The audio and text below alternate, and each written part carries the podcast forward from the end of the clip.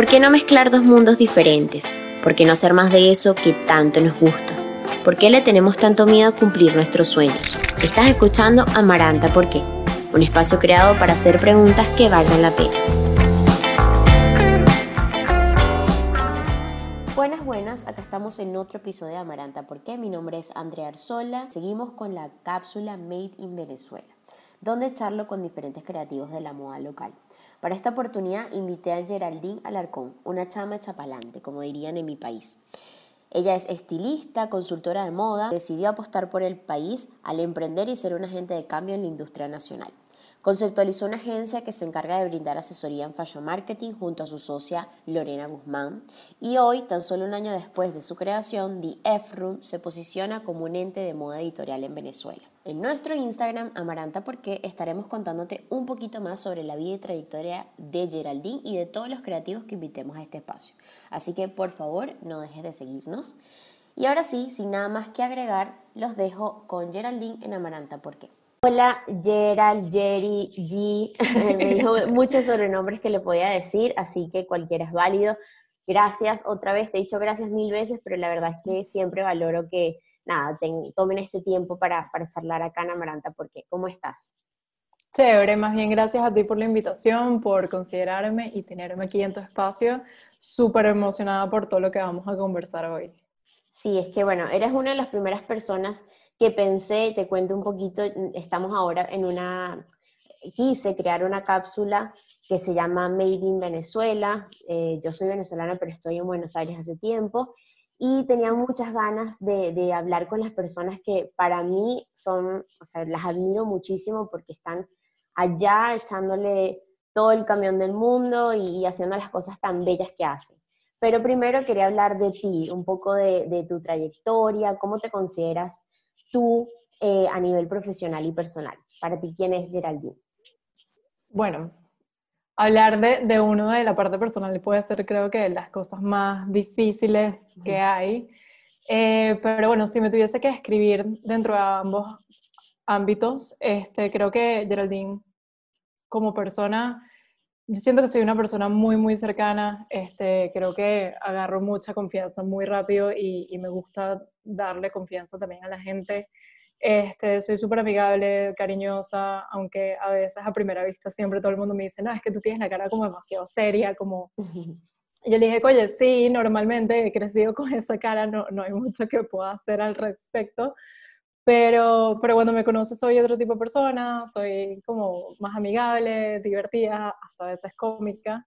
Eh, sí, debo admitir que en la parte profesional soy un poquito más seria. Este, si me ves en una pauta fotográfica cuando estamos empezando, siempre estoy como más seria, más diligente, eh, chequeando de que todo esté perfecto. Cuando estoy hablando de una estrategia de, marketing o cuando estoy haciendo una asesoría, realmente como que me meto mucho en el papel como quien dice y, y me gusta muchísimo explicar. O sea, me gusta explicar de dónde vengo, por qué la estrategia y y me gusta mucho la parte de entender este, la esencia o el ADN de, una marca. Creo que es como mi parte preferida al momento de dar asesoría o, desarrollar una estrategia de marketing. Y luego está como esta parte más creativa mía, que es como el styling, que es como una desconexión absoluta de mi vida personal, de mi vida laboral, aunque también es trabajo, pero siento que es donde soy mucho más libre de inventar, soy mucho más abierta a, experimentar y, no sé, es como esos momentos que te dan paz mental y tranquilidad y los disfrutas un montón, siento que eso para mí es el styling 100%. Qué lindo. Y como las dos partes se, se complementan, ¿no? A pesar de ser tan diferentes, a la vez también tienen como su punto de, de conexión. Sí, totalmente. ¿Cuál fue este primer recuerdo que tienes, o sea, que tuviste con la moda? ¿Por qué la moda? ¿Por qué empezaste en esta industria tan, tan bonita? Bueno, cuando me estaba graduando del colegio, realmente yo sabía que lo que quería era estudiar mercadeo, comunicación social. Este, creo que siempre de chiquita he experimentado con, con la moda, ya creo que más amo disfrazarse e inventar cosas que como profesión como tal, y en Venezuela, como sabemos, es una industria que no está 100% desarrollada, entonces entender esto, que la moda es una carrera, que se estudia, que se trabaja, en la que te preparas, como que cuesta, sobre todo si no, no es algo que puedes percibir muy fácilmente. Sí. Em, luego, cuando salí de la universidad, me gradué, este, empecé a trabajar en una agencia de publicidad y mm, empecé a desarrollar estrategias para, para estas marcas eh, muy, muy comerciales y yo dije, no, que esto no es lo mío, o sea, yo no me veo haciendo una campaña de publicidad para un jabón, o sea, yo, yo esto no lo puedo entender, no, no me hallo aquí y poco a poco fui como investigando más sobre la materia y entré a trabajar en, en mi primera oficina de, de, de, moda que manejaba varias marcas, este, bueno, creo una supermarca nacional que estaba también dividida por departamentos y, fue súper chévere porque realmente fue como una escuelita para mí de aprender muchas cosas, de, investigar mucho más, de yo hasta misma quererme preparar mucho más para, el trabajo en el que me estaba enfrentando y, y, aprender muchas otras áreas y cosas que no, no sabía tanto de la moda. Una vez que tuve como esa primera experiencia formal profesional, dije, esto es lo mío, aquí es donde yo quiero estar, aquí más nadie me saca.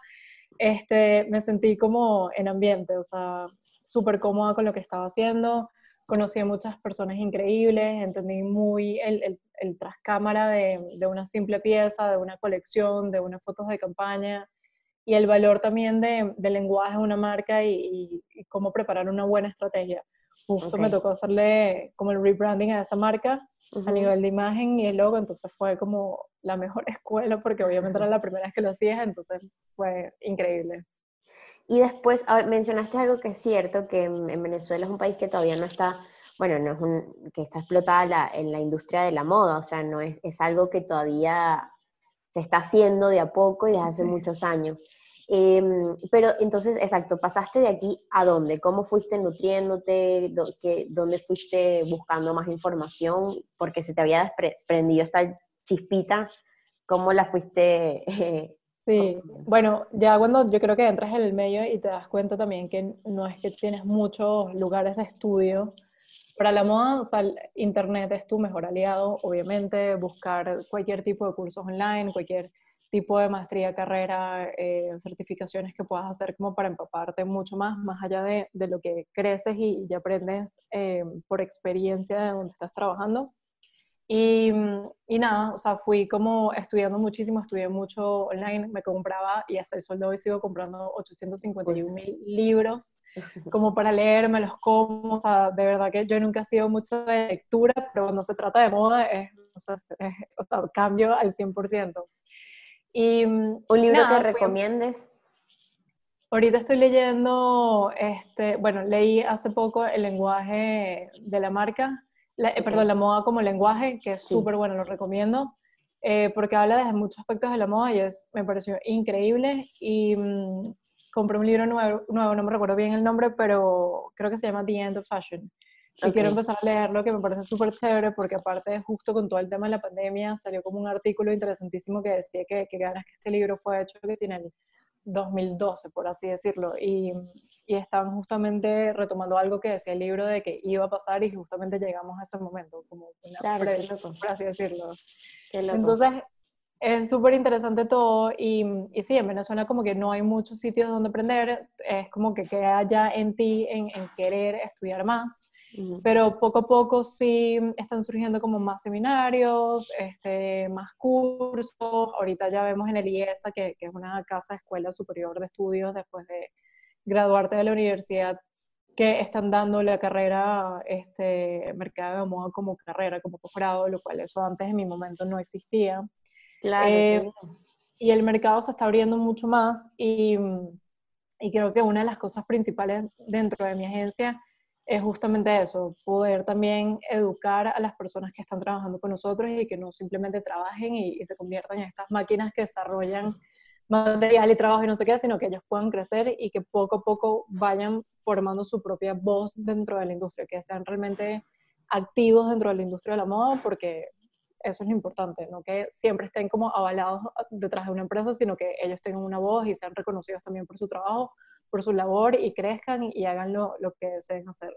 Tal cual. A mí me gusta mucho lo que haces junto a tu socia en DF Room, que ya ahorita nos explicarás un poco de qué trata y, y, cuáles son los objetivos, además obviamente de servir también para de escuela a todas las personas que trabajan ahí, el equipo, pero me parece súper lindo porque es eso está, es cierto, nunca, uno nunca ve a las personas que están detrás, o, probablemente solo ves eh, los fundadores, pero ver el equipo como tal es muy difícil. Ustedes siempre le han dado, yo lo sigo, y siempre le han dado como mucha cabida a, a todas las personas. Pero cuéntanos un poquito para la gente que no, no sabe qué es la agencia, de qué trata DFRoom. Para contarles un poquito, eh, es una agencia consultora de moda este, su fuerte es acompañar a las marcas en todo su proceso. Puede ser su proceso inicial, su primera etapa donde se desarrolla el concepto de la marca, la esencia. Trabajamos mucho desde la esencia y el ADN, entender cuál es su misión, cuál es su visión, cuáles son sus valores, qué es el, o cuál es el porqué de su marca, cuál, qué es lo que quiere proponer o cuál es su propuesta real dentro del mercado y cómo se va a diferenciar.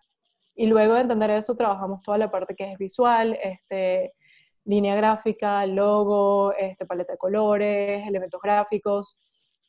También desarrollamos todo lo que es la estrategia de mercadeo, online como offline, redes sociales, desarrollamos páginas web. También la parte de producción fotográfica creo que también es uno de nuestros fuertes porque era una estética que no se encontraba mucho en Venezuela, entonces le dimos como un cambio también a eso, ofrecimos algo distinto a lo que usualmente se veía, que era como algo más comercial. Obviamente From Fram siempre ha sido un pionero en la moda en Venezuela, aparte de una eminencia, y siento que, que nos hemos alineado mucho también por, por llevar esa línea de, de, imagen venezolana a algo un poco más editorial. Ok. Eh, trabajamos también, hacemos visual merchandising, hacemos eventos de formatos pequeños, no nos gusta como hacer formatos muy, muy grandes porque sentimos que se descontrola un poco todo y que también pierde como la esencia de, lo que nosotros como empresa somos. De hecho, The Room es como, es una familia, es una casa. Creo que las personas que han trabajado con, con nosotros que han salido o por X o por Y han, han, permanecido demasiado en contacto con nosotros y son claves dentro de nuestro crecimiento y siempre lo vamos a agradecer. Y algo muy importante que Lori y yo siempre dijimos al inicio, nosotros queremos ser totalmente distintos a como nuestros jefes fueron en algún momento. Y no en mal sentido, ojo. Lori y yo justamente, más allá de ser socias, tenemos más de ocho años trabajando juntas. De hecho, en mi primer trabajo ella estaba ahí. Entonces, hemos crecido juntas durante todo este proceso y nosotros sabemos qué era lo que nos gustaba a nuestro jefe, qué capaz pudiese ser mejor y siempre hemos querido trabajar en eso, en, en que los jefes, sobre todo porque nosotros somos súper jóvenes, entonces que seamos jefes jefes súper cercanos, eh, más que jefes como acompañar al equipo, apoyarlo, que no se sientan como olvidados, que pueden aprender de nosotros, que pueden surgir con nosotros, que lo que tengan que decir es clave y por eso nosotros siempre estamos en contacto, o sea, en constante como feedback hasta de nuestro propio equipo, como qué te parece, qué hacemos, o sea, cómo lo ves tú, vamos a, reestructurarnos por acá. Creo que no hay una decisión que tomemos sin antes conversarla con el equipo. De verdad que cada uno de ellos son súper especiales para nosotros. De hecho, tenemos una tradición todos los diciembre, que es como nuestro regalo hacia ellos, eh, contratamos a, un fotógrafo de moda y le hacemos un retrato. O más allá de, de, nosotros tener como registro de, de, las personas que están trabajando con nosotros, es como que tengan su retrato profesional con su stylist, con alguien que los maquille, que los arregle, o sea, es un momento especial para ellos. Nosotros estamos tan acostumbrados siempre a estar como detrás cámaras, arreglando a la gente, guiando, no sé qué, toda la producción, y es como un momento bonito donde los, están todos brillan. ellos. Sí, claro. y a ellos les encanta. O sea, creo que la gente sabe más de Diefron por los retratos ya de diciembre. Sí, es, algo súper diferencial. Me parece muy lindo porque sí, eso, son personas que están todo el año atrás de, detrás de cámara y tienen esta oportunidad de, de brillar y me parece hermoso. Muy, muy lindo. Se nota que hay mucho cariño entre ustedes, de verdad. Con una foto ya uno lo puede como percibir un poquito. ¿Y cuántos son en el equipo aproximadamente? Ahorita somos 16 personas. Este, justamente ahorita, con todo el, tema de pandemia, nos ha tocado mucho reestructurar equipo, entender dónde están nuestras fortalezas, cómo crear nuevas unidades de negocio, reestructurar mucho el organigrama. Creo que el organigrama es algo que visitamos cada cierto tiempo y eso que tenemos dos años nada más como empresa, pero nos ayuda mucho también a proyectarnos y saber qué podemos lograr. Entonces ahorita tenemos como un norte un poco más claro que se adapta a, la, a esta nueva realidad y mm, ahorita estamos justamente en busca de, de, nuevos, de nuevas personas e integrantes para el equipo. Ay, qué lindo. Bueno, enhorabuena. Siempre es lindo sumar a personas. Sí. no, porque más bien estamos en un momento donde la gente está teniendo que recortar, incluso. Sí, sí, sí. Eh, Nosotros justamente, principios de cuarentena, Lore y yo dijimos, mira, hay que hacerlo imposible, pero nadie puede salir del equipo por un tema de pandemia. O sea, algo que, que it's not fair. Entonces, veremos cómo hacemos, cómo activamos algo por alguna otra parte para, para garantizar el trabajo de todos. Eh, estando en un país también como, como Venezuela, ¿cuál crees que es tu rol como emprendedora eh, en el mundo de la moda? Yo creo que es una pregunta difícil porque siento que cada una cada persona tiene una etapa en la vida y va evolucionando a partir de ahí y va ofreciendo cosas nuevas o distintas. Yo siento que ahorita mi rol dentro de, la moda, de la industria, es, hacerlo un poco más cercana, eh, intentar unir un poco más a las personas e intentar eh, trabajar más unidos. O sea, más allá, que esto es algo que yo siempre se lo digo a mi equipo de trabajo, es todos somos miembros activos, o sea, no podemos creer que la moda Venezuela es un núcleo de tres personas y, y ahí no estamos en absoluto. La moda somos todos, la moda no es solo el diseñador, es también la mano de obra, eh, son quien trae los textiles, quien maneja las redes sociales, quien diseña, quien hace el patrón, quien monta una tienda, son muchas variantes importantísimas y yo siento que en este momento The Room como empresa está en, el, en, en, la parte de evolucionar, de que esta próxima generación entienda que tenemos un trabajo muy, muy grande por, por hacer de, para poder construir una, una, industria mucho más sólida. Por mi parte, yo creo que está en trabajar muy, muy de la mano con, con empresas y con, con diseñadores y marcas y crear muchas alianzas y ver la manera de, de cohesionarnos un poco más y siento que justamente con la pandemia nos, nos, creció un nuevo reto que es comunicar más, tener como ese punto de encuentro donde la gente pueda conseguir información de todo tipo, de cualquier diseñador y que no sea, aquellos medios de comunicación son muy pocos y realmente cada vez es más escaso toda la información que manejan. Y siento que eso hace falta. Si todos tuviésemos más información de qué está pasando con Daniela Panaro, qué está pasando con Efraín Mogollón, qué está pasando con Vanessa Farina, qué está pasando con los diferentes, las diferentes marcas en, en, los diferentes sectores de mercado que hay, creo que mucha gente se, se alentaría mucho más a, a, participar en el medio, a conocer más de lo que está pasando y también a, hasta aportar y apoyar a, al medio. Claro, también. Entonces es como de todo un poco, creo que todos dentro de la industria nos corresponde hacer mucho, eh, pero lo importante es hacer, que, que, eso es lo más difícil con todos los obstáculos que hay, pero no es imposible, simplemente hay que trabajar un poquito más duro. Es, verdad, de hecho ya lo estás haciendo, en tu propia cuenta tienes una sección súper linda que se llama Moda Local. Y, y, que fomenta un poco, bueno, precisamente la moda local a través de, de los looks que vas mostrando eh, cómo surgió esta iniciativa, porque me parece que eso también es parte de tu rol como, como emprendedora y como... Eh... Sí, o sea, siento que, ojo, yo, yo siento particularmente que capaz mi red la pudiese explotar un poquito más, dedicarle un poco más de, más de tiempo, este, pero bueno, uno hace lo que puede, pero eh, es un contenido que yo quería como, por, o sea, el mostrar las diferentes marcas que también hay que mucha gente no conoce. Nos quedamos con siempre como las más renombradas o las que todo el mundo las más internacionales. Exacto. Y tú como alguien local tienes que tener conocimiento de qué otras cosas más hay, más allá de las que tengan este approach o este escenario internacional. Sí. Entonces, creo que hay muchísimas personas que están trabajando, pero sin cansancio, y están haciendo cosas increíbles nos falta muchísimo como industria, estoy segura, y eso es así, pero igual hay muchas personas que merecen ser conocidas y, entendidas por lo que son. Y quería dedicarle como por lo menos estos 30 días. Hay una blogger que, que sigo muchísimo. Ella hizo un reto de un look por 30 días. Y en pandemia, honestamente, da como un poco de fastidio vestirse todos los días. Pero yo dije, lo voy a hacer de moda local porque es como mi manera de apoyar al trabajo que están haciendo durante pandemia. Entonces, eh, a mediados de, los 30 días, sí debo admitir que me cansé un poco. Yo dije, wow, o sea, de verdad admiro a todos los bloggers que, que tienen Yo siempre he dicho eso. todos los días. Porque es demasiado, es muchísimo. Sí. pero, pero me, cree me que permitió. no es, perdón que te interrumpa, pero es que creen que no, que no es un trabajo y de verdad es, yo veo unas secciones o, o, las mira todos los días, eh, ¿sabes? Eso, armar un look, vestirse, maquillarse, el, el, reel, o sea, cada día hay más herramientas además. Exacto. no, y aparte de eso es entender que una de las cosas más difíciles que me pareció, va a sonar bobo, pero tomarse fotos todos los días. Sí.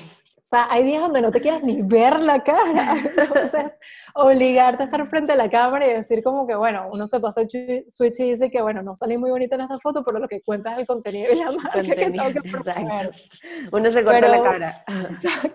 yo soy especialista en cortarme la cara en todas las fotos. pero, pero eso te da la oportunidad de, de también acercarte mucho a las marcas, conocer un poquito más y y cualquier cosa que tú puedas hacer para impactar de manera positiva, tanto a quien te sigue como a quien acompañas o quieres apoyar, bienvenidos a bienvenido. Entonces, bueno, sí.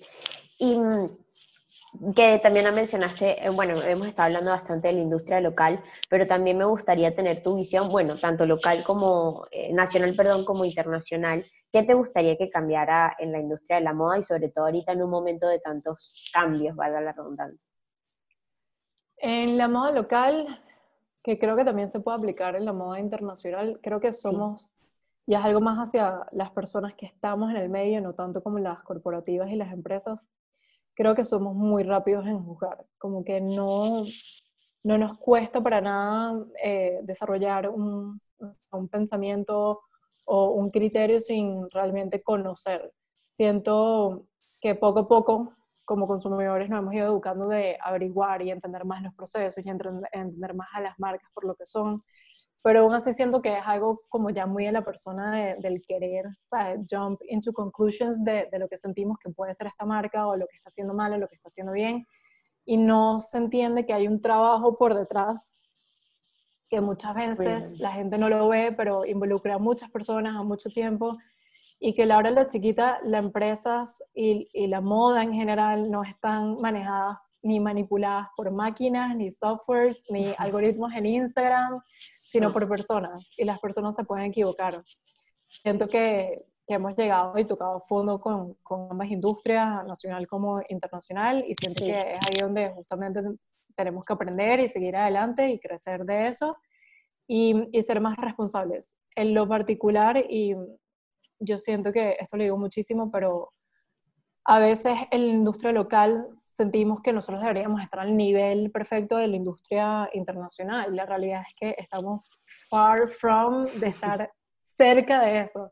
Entonces ya empezamos a juzgar a las marcas como, si no eres una marca sustentable, no existe. Y es como, tú, tú, sabes lo que implica ser una marca sustentable en un país tercermundista donde estamos graves, de broma a veces tenemos luz. Entonces no, no, podemos o sea, no podemos tener esos judgments tan, tan radicales, porque creo que todo en exceso y toda la radicalización siempre termina en algo negativo. Sí. Más bien entender en dónde estamos y, crecer partiendo de eso. Yo admiro a todas las marcas y los diseñadores también. Eh, crear en, en, un país ahorita como Venezuela es una tarea sumamente difícil y mantenerse más difícil aún. Y admiro a todas las personas que quieren hacer todos estos cambios de que sean modas más responsables y, y, todo esto que apoye no solo a la industria, sino al medio ambiente y al consumidor. Pero hay que entender que los cambios no se hacen de la noche a la mañana y que no todo el mundo tiene la, la estructura para poder hacerlo. Tal cual. Y que hay marcas que están diseñadas para eso y hay marcas que realmente no, que tú no estás diseñada para entrar en ese formato, puedes ser más responsable pero eso no te hace ni más ni menos importante ni, ni como el, el, el, malo del cuento, en absoluto. Es entender la naturaleza de cada quien, de cada marca, de cada industria y intentarlo hacer lo mejor posible y ofrecer lo mejor. O sea, realmente ser como ese punto diferenciador en cada industria.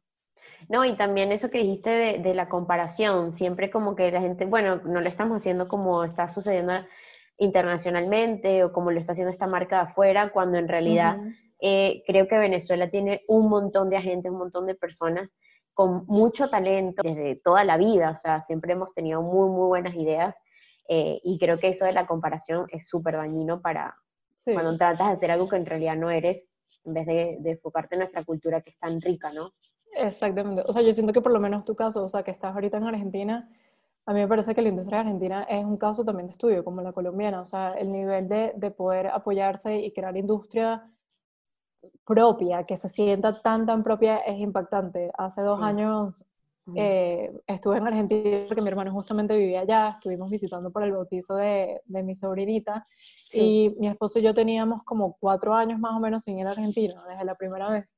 Y el cambio y el desarrollo también a nivel de, industria de moda a mí me parece tan espectacular y tan bonito que, que la gente vive y, y, le parece rico vestirse de, de moda local. De moda local. Me parece bellísimo, o sea, es algo que yo admiro muchísimo y siempre le digo, no solo Colombia lo está haciendo increíble, mm, o sea, y no solo México también lo está haciendo, o sea, tenemos el caso de Argentina que, a pesar de todos los problemas que puedan tener políticamente, que también, exacto.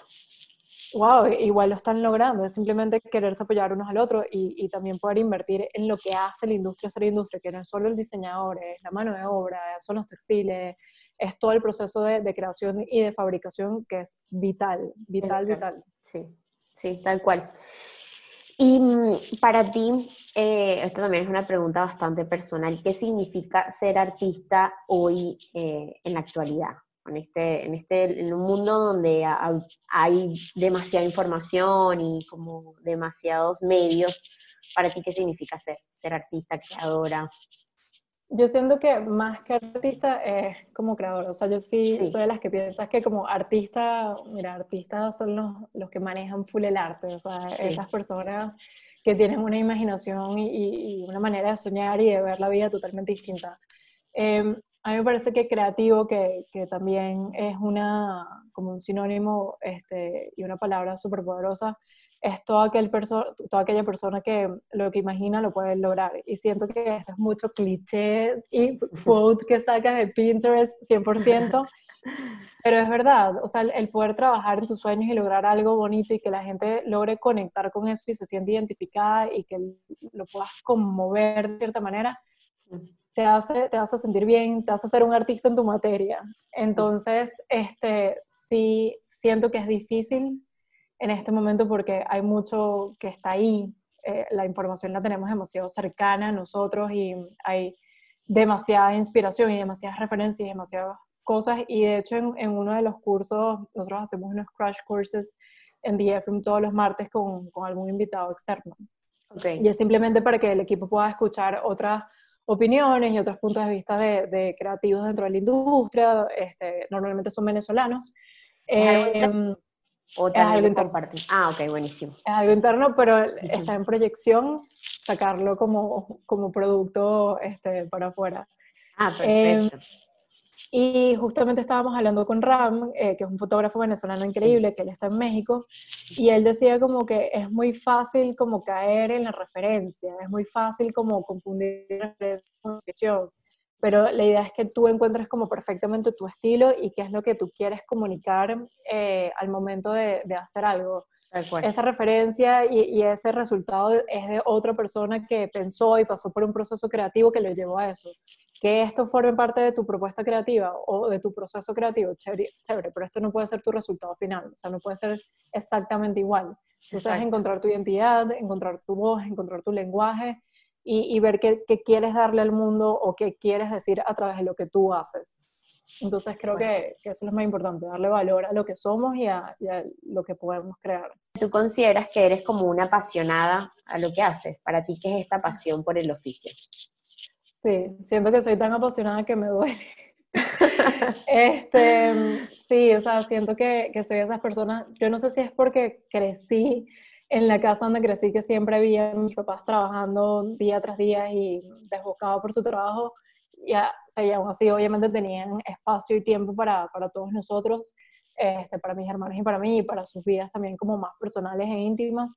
Pero yo sí siento que soy una de las personas que nunca para, este, más bien durante la cuarentena me, me di cuenta que me hacía falta estar en mi casa, me hacía falta como compartir, ¿sabes? disfrutar mi casa y de hecho mi esposo y yo durante la cuarentena estuvimos tratando de arreglar ciertas cositas, este, poniendo la casa como más bonita, más cómoda para nosotros y, y eso también me enseñó que todo tiene su momento y, y, obviamente cuando llegue la hora de trabajar, haz todo lo que tengas que hacer y trabaja y disfrútalo y gózalo, pero también tienes que darte un espacio a ti porque es una manera de, de no quemarte tan rápido. Es así. Entonces, es como disfrutar cada espacio, disfrutar cada momento. Eh, ya me pongo como hasta límites y horarios de trabajo, intento no trabajar los fines de semana para dejarlo a mi esposo, mi perro, mi familia, mis amigos y para mí.